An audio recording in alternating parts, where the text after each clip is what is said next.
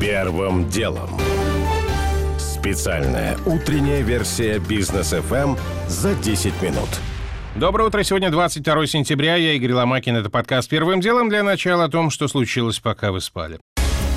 Турецкий президент заявил с трибуны ООН об аннексии Крыма и о том, что не признает вхождение полуострова в состав России. Заявление Эрдогана прозвучало через несколько часов после того, как МИД Турции отказался признавать результаты выборов в Госдуму, прошедших в Крыму. В нашем МИДе на это ответили, что Россия сделает выводы из заявлений Турции, что заявления Анкары негативно скажутся на двусторонних отношениях.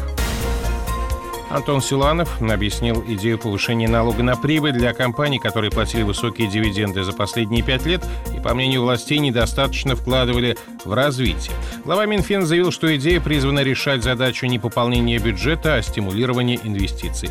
Мы за эту неделю, уверен, сможем договориться по вопросам, которые беспокоят бизнес. Мы ищем компромисс для того, чтобы найти решение, сказал Силуанов, цитат по Интерфаксу. Ранее его ведомство подготовило поправки в налоговый кодекс, которые, похоже, не не коснутся государственных корпораций их дочек, а также банков. Законопроект ранее резко критиковали металлургические компании и называли его опасным для рынка. Мобильное приложение для трудовых мигрантов будет запущено в России ориентировочно в будущем году. Как сообщил известиям вице-премьер Алексей Аверчук, с помощью программы иностранец сможет оформить документы, необходимые для жизни и работы. Судя по словам чиновника, в приложении будут представлены как услуги государственные, так и частные, например, покупка медицинской страховки или поиск и аренда жилья. Число погибших от коронавируса в России, очевидно, превысит сегодня 200 тысяч человек. По состоянию на вчерашний день официально умершими считались с начала пандемии 199 808 человек. При этом каждые сутки цифра увеличивается еще на несколько сотен. Накануне смертей в России зафиксировали 812.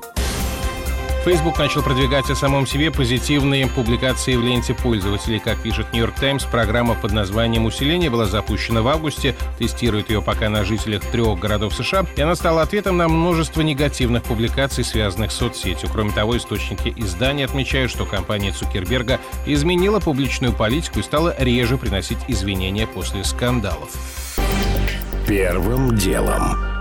А теперь к основным темам. Если будущее у электронного голосования, система, которую использовали на последних выборах в ряде регионов России, теперь яростно критикуется сторонниками оппозиции, особенно из-за большой задержки в публикации данных, а также из-за того, что голоса, поданные онлайн, практически везде помогли выиграть кандидатам от власти. Хотя сторонники систем, разумеется, настаивают, что подтасовка голосов в принципе невозможна, а задержка была вызвана огромным количеством людей, которые решили переголосовать. Так или иначе, пока в мире мире есть лишь одна страна, которая практикует выборы через интернет – это Эстония. А вот в родственной Финляндии от внедрения такой практики отказались, решив, что риски для кибербезопасности больше, чем польза. Продолжит Георгий Бофт. В ряде стран Европы проводили эксперименты с интернет-голосованием на выборах разного уровня, в частности во Франции, Швеции, Германии. Но от массового перехода к такой форме все же воздержались пока. Швейцария пыталась внедрить систему удаленного голосования через интернет в 2019 году, но потом заморозила проект из-за критических уязвимостей в исходном коде системы. От самой идеи не отказались и собираются вернуться к ней теперь уже в 2022 году. Пока дистанционно там голосуют экспаты, как и в ряде других европейских стран. В Канаде дистанционное интернет-голосование проводится в ряде провинций на местных выборах. В то же время во многих странах имеется система электронного голосования, которая от нашей дистанционной отличается прежде всего тем, что избиратели голосуют электронным способом на избирательных участках, а не дома. Век цифровых технологий онлайн-голосование со временем станет всеобщей практикой. В России для того, чтобы люди поверили в честность и объективность такой системы, властям еще предстоит проделать большую разъяснительную работу. То обстоятельство, что наша страна идет почти впереди всей планеты по этой части, пока лишь участие общества вызывает гордость за наши технологии и уверенность в том, что они используются во благо. Тогда как у другой части в плане благонамеренности разработчиков системы онлайн-голосования есть вполне определенные опасения. Георгий Буфт. Первым делом. Вакцинный туризм повернулся вспять. Еще в начале этого года было много сообщений о том, что иностранцы едут в Россию, чтобы получить прививку от ковида. Однако теперь обратная ситуация. Некоторые российские туркомпании теперь предлагают нашим согражданам поездки за границу с получением вакцин, имеющих международное признание.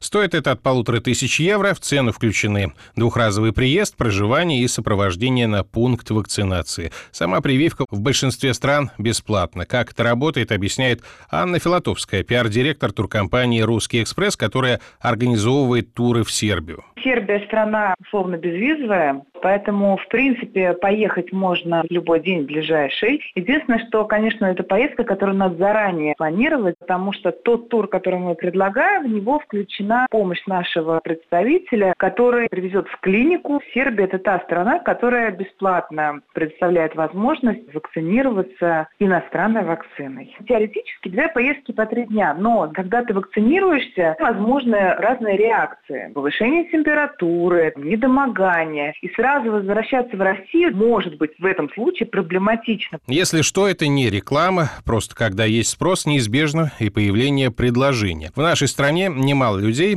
которым иностранная прививка нужна просто по работе, рассказывает гендиректор Яндекс.Лавки Илья Красильщик. Я вакцинировался первый раз в самом конце июня, а вторую дозу поставил Pfizer в начале августа. Делал я это потому, что у нас есть всякие запуски в Европе, и если нужно ездить в Европу, то делать это без сертифицированной вакцины сложнее, чем когда она есть. Я сделал это в Париже. Это бесплатно и совершенно законно, и каждый может это сделать. Далее, официальный сертификат Евросоюза с QR-кодом. Я знаю других людей, которые делают в других местах. Все очень по-разному. В каждой стране есть свои правила. Вся вот эта история с Шенгеном, как все было раньше, это сейчас не работает. Но это речь про Европу, а есть еще и США, которые, как внезапно выяснилось в понедельник, с ноября будут требовать от въезжающих в страну иностранцев полной вакцинации. Справку о прививке необходимо будет предъявлять при посадке в самолет в Америку.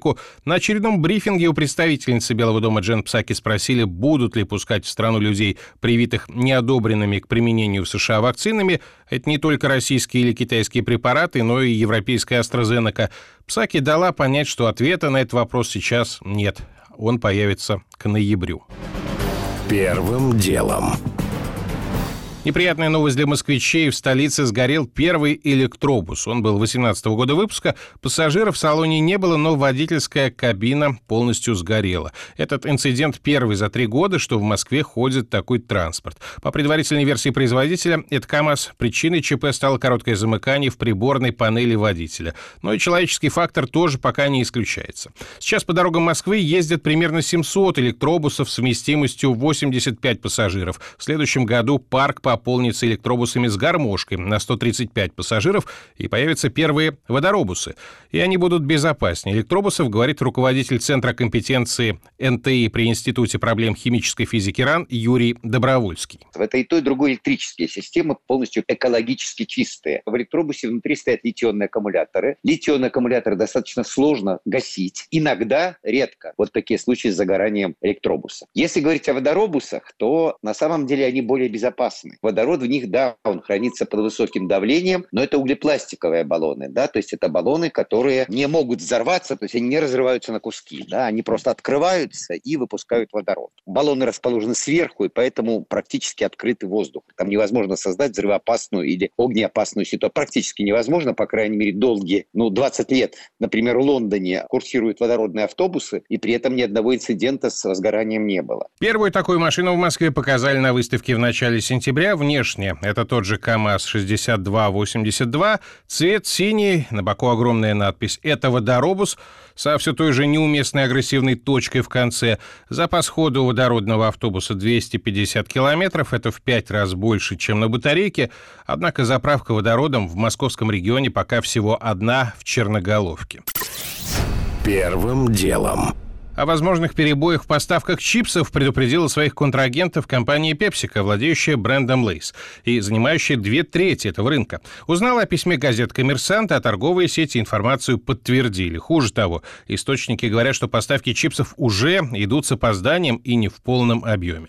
Впрочем, для аграриев эта новость вовсе не сенсация. С картошкой вообще в этом году все плохо, объясняет глава агрофирмы «Элитный картофель» Владимир Акатьев. Очень поздняя весна. В начале мая пошли дожди. В оптимальные сроки посадки картофель были пропущены, и потом уже посадка проводилась в конце мая, в начале июня. Это примерно на месяц позже календарных обычных сроков посадки. Затем, когда мы картофель посадили, наступила засуха, то есть был где-то месяц жаркой погоды и сухой, тоже неблагоприятно. И поэтому уборку начали позже обычного, тоже, наверное, недели на три. И вот теперь дожди. Сейчас цена на картофель, на продовольствие, такой не было никогда. Вообще просто удивительно. Сейчас цена где-то раза в два с лишним, три раза больше, чем в обычные годы. По данным Росстата, в период с 7 по 13 сентября картофель подорожал еще на 0,6%, при том, что инфляция по стране в целом составила за этот период всего 0,04%.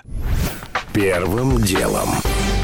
Уже не успеваю рассказать подробно о том, что ФАС заявила, что через суд взыщет с Booking.com штраф в миллиард триста миллионов рублей, если компания не сделает это добровольно. Согласны ли ательеры, что Booking на российском рынке злоупотребляет положением? О том, что британская полиция утверждает, она нашла третьего русского шпиона в деле Скрипалей, а ЕСПЧ в тот же день потребовал от Москвы выплатить деньги за гибель Литвиненко 15 лет назад.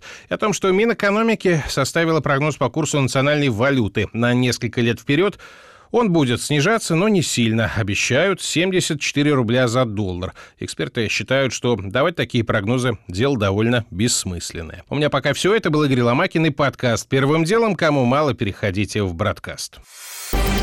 Первым делом.